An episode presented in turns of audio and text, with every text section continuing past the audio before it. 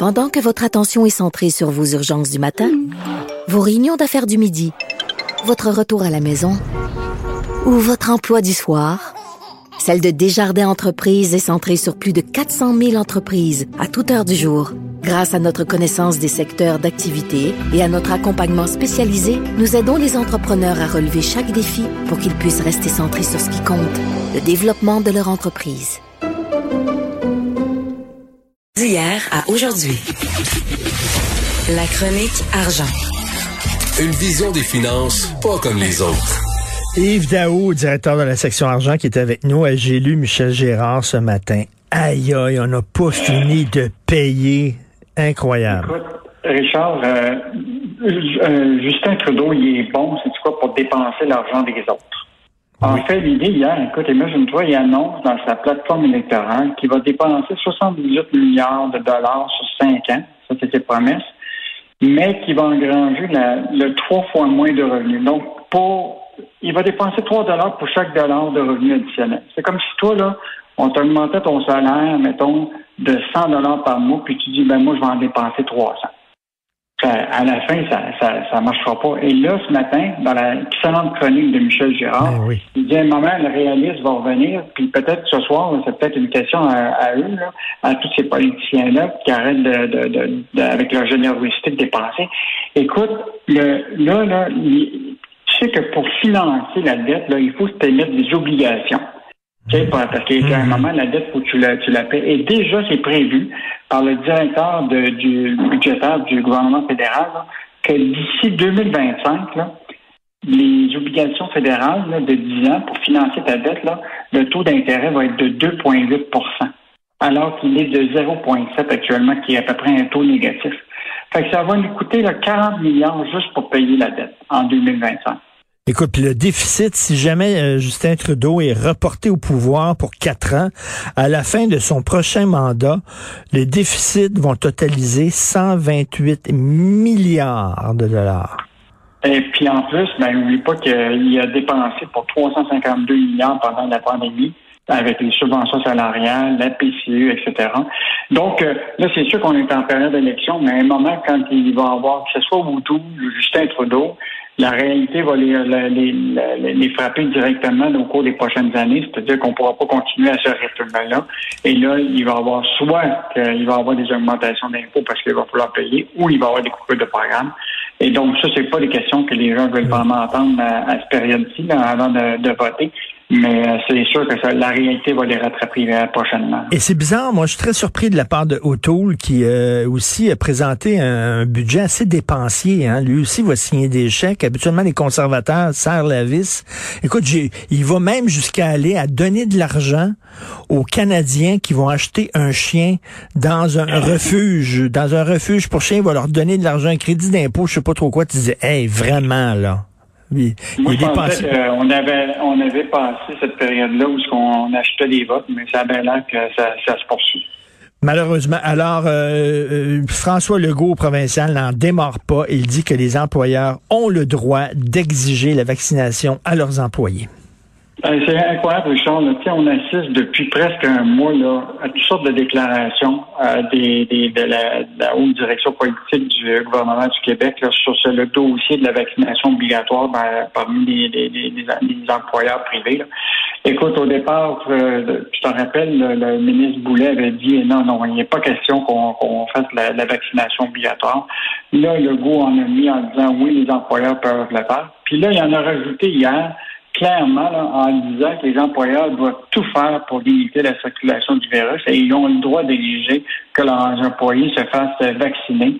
Euh, et là, tu as vu après ça, tu as eu le ministre Boulet qui, lui, a tempéré tout ça en ramenant le, principe que, euh, euh, que tu peux pas, euh, le statut vaccinal ne peut pas être un facteur de discrimination à l'embauche ou même de retour au travail. Fait que, comme le, le- chroniqueur le disait, Bernard Clich, la dernière fois, c'est, pas euh, les déclarations politiques n'éliminent pas l'état du droit. Et, euh, et ce qui est fascinant ce matin, c'est que déjà la, la FTQ est sortie en disant là, attention, attention, là, de remettre aux employeurs toute la question de de, de, de, gérer toute cette question-là. Ça devrait être plutôt la santé publique qui s'en occupe. Là, les employeurs sont prêts avec cet enjeu-là. Et euh, mais il en demeure pas moins que les employeurs semblent euh, euh favorables à, à, la position de, de Legault parce que ce matin, il y a un sondage qui est fait par la Chambre de commerce du, euh, du commerce de Montréal métropolitain mm-hmm. qui dit clairement là, que presque 70% des employeurs sont, se sont déclarés favorables à l'application de, ce qu'on appelle du statut vaccinal parmi les employés. Donc, euh, il y a quand même une mouvance là, euh, vers euh, l'imposition de, tout ça. Et en fait, ce qui était intéressant dans le sondage de, ce matin, c'est qu'il y a beaucoup de gens qui sont préoccupés par leur retour au bureau. Parce que ils ont, ils ont peur de se retrouver. 70% des répondants sont préoccupés par l'idée d'être à côté de personnes non vaccinées. Donc, euh, il va y avoir effectivement un, moment, une obligation des employeurs de demander euh, le statut vaccinal à leurs employés. Et euh, ce qui est intéressant... Mais est-ce que ça va aller, est-ce que ça va aller jusqu'au congédiement? Ben là, je pense que le seul qui a, semblé avancer là-dessus, c'est Air Canada. Hein. Ça, ça a été la, grosse surprise d'Air Canada qui avait dit que ça pouvait amener à la cessation d'emploi s'il y a des employés euh, d'Air Canada qui refusaient euh, de, la double vaccination. Donc, euh, tu sais, l'état du droit là, semble être en mouvance, là, mais, euh, mais il y en a pas moins que le, ministre Boulet a été très prudent, puis le premier ministre, ben, lui, en a rejeté en disant il faut aller de l'avant, il faut laisser aux employeurs de décider. Donc, euh, encore un enjeu qui n'est pas réglé. Et je te rappellerai, euh, ce qui est quand même intéressant, là, il y a 47% des travailleurs ont amorcé déjà le retour au bureau, alors que c'était seulement 8 28% au dernier sondage en juin qui était fait par la Chambre de commerce. Donc, tu vois très bien qu'il y a de plus en plus de monde qui retourne au bureau. Et la preuve de tout ça, c'est que, je sais pas si tu as remarqué, mais le trafic a pas mal augmenté sur les routes. Oui, oui, oui, tout à fait. Écoute, il y a une nouvelle qui euh, m'inquiète un peu, moi. Page 33 euh, du Journal de Montréal aujourd'hui concernant Couchetard. Quand ton entreprise est publique, là, euh, puis tu es un dirigeant, un des fondateurs, un des hauts dirigeants d'entreprise, il faut que tu aies le maximum d'action pour garder le contrôle, parce que sinon, euh, tu es vulnérable à ce qu'on appelle aux offres d'achat hostiles. Euh, si tu pas assez un, gros nombre d'actions, il y a des gens qui peuvent arriver, acheter les actions aux autres actionnaires, puis ils deviennent propriétaires de l'entreprise. Et là, on dit que Couchetard est plus vulnérable aux offres d'achat hostiles.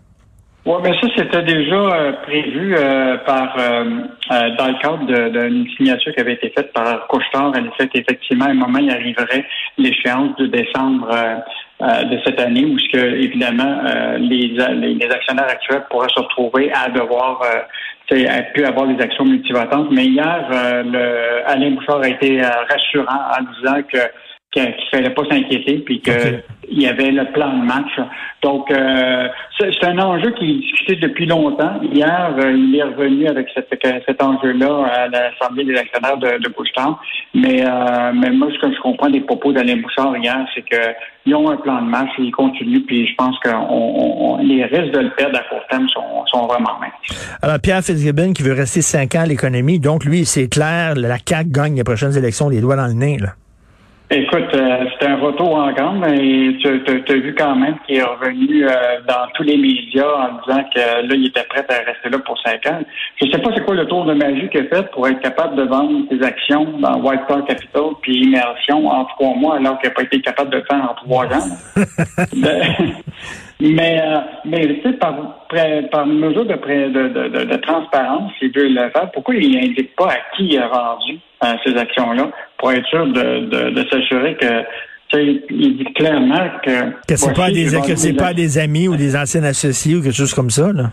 Oui. Et je te rappellerai hein, que Fitzgibbon a confié tous ses actifs là, à un gars qui s'appelle Michel Ringuet. Sais, lui, il fait gérer sa fille Lucie là, par un gars qui s'appelle Michel Ringuet, qui a accepté en décembre 2018 de devenir le mandataire de Fitzgibbon pour gérer ses actions puis autres titres financiers. Euh, donc, c'est lui qui gère tout son, portefeuille.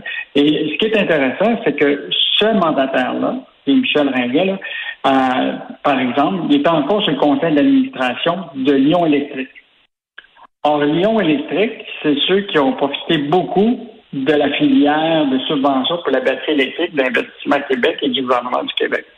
Donc, euh, et ce qui est fascinant, c'est dans sous la plume de euh, Alexandre Biard au début de l'été, il avait posé la question parce que euh, on avait entendu parler que Fitzgibbon avait rencontré Ringuet durant un souper privé durant l'été. Euh, et Fitzgibbon avait confirmé effectivement qu'il l'avait rencontré parce que ça, c'est interdit de rencontrer ton mandataire qui gère ton argent pour te parler de, tes, de, justement tes actifs parce qu'il faut qu'il y ait vraiment un mur de Chine. Et là, il avait dit qu'il l'avait rencontré, mais il n'avait pas discuté de tout ça.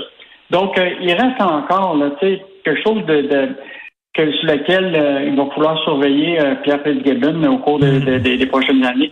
Où l'Investissement Québec met l'argent? Puis est-ce que c'est toujours un réseau qui est proche de Fitzgibbon qui, qui en profite?